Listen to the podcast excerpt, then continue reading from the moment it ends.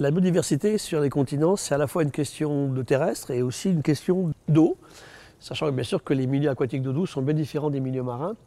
Alors les lacs, les rivières, les fleuves euh, sont des milieux très particuliers qui ont été peuplés par le vivant après bien sûr la sortie des océans, il y a quelques 450 millions d'années, avec des paradoxes aujourd'hui un petit peu surprenants. Par exemple, il y a plus de poissons aujourd'hui dans les rivières et dans les lacs que dans l'océan, parce qu'il y a beaucoup plus de niches différenciées dans des endroits très reculés au sein des terres.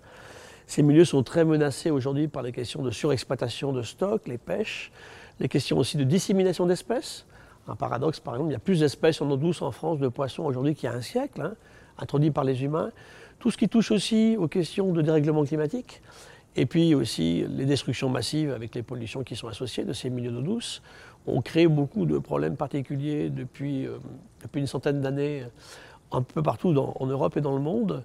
Les milieux continentaux forestiers sont particuliers. Hein. la forêt tempérée, humide ou sèche en Europe euh, a eu ses heures de gloire aussi. Aujourd'hui, paradoxalement, on a plus de surface en forêt qu'on a eu il y a une centaine d'années, mais ce ne sont pas les mêmes espèces qu'on avait initialement, avec un vrai combat euh, écologique qui correspond à garder du bois mort dans sein de ces forêts, ce qu'on appelle des saproxyliques, pour augmenter beaucoup, bien sûr, la diversité, le nombre d'espèces, avec la dégradation de ce bois mort.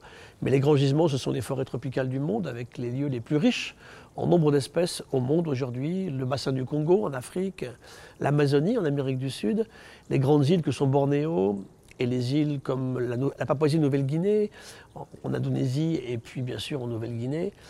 Euh, en Asie du Sud-Est. Et là, on a effectivement des niveaux de, nombre d'espèces absolument faramineux.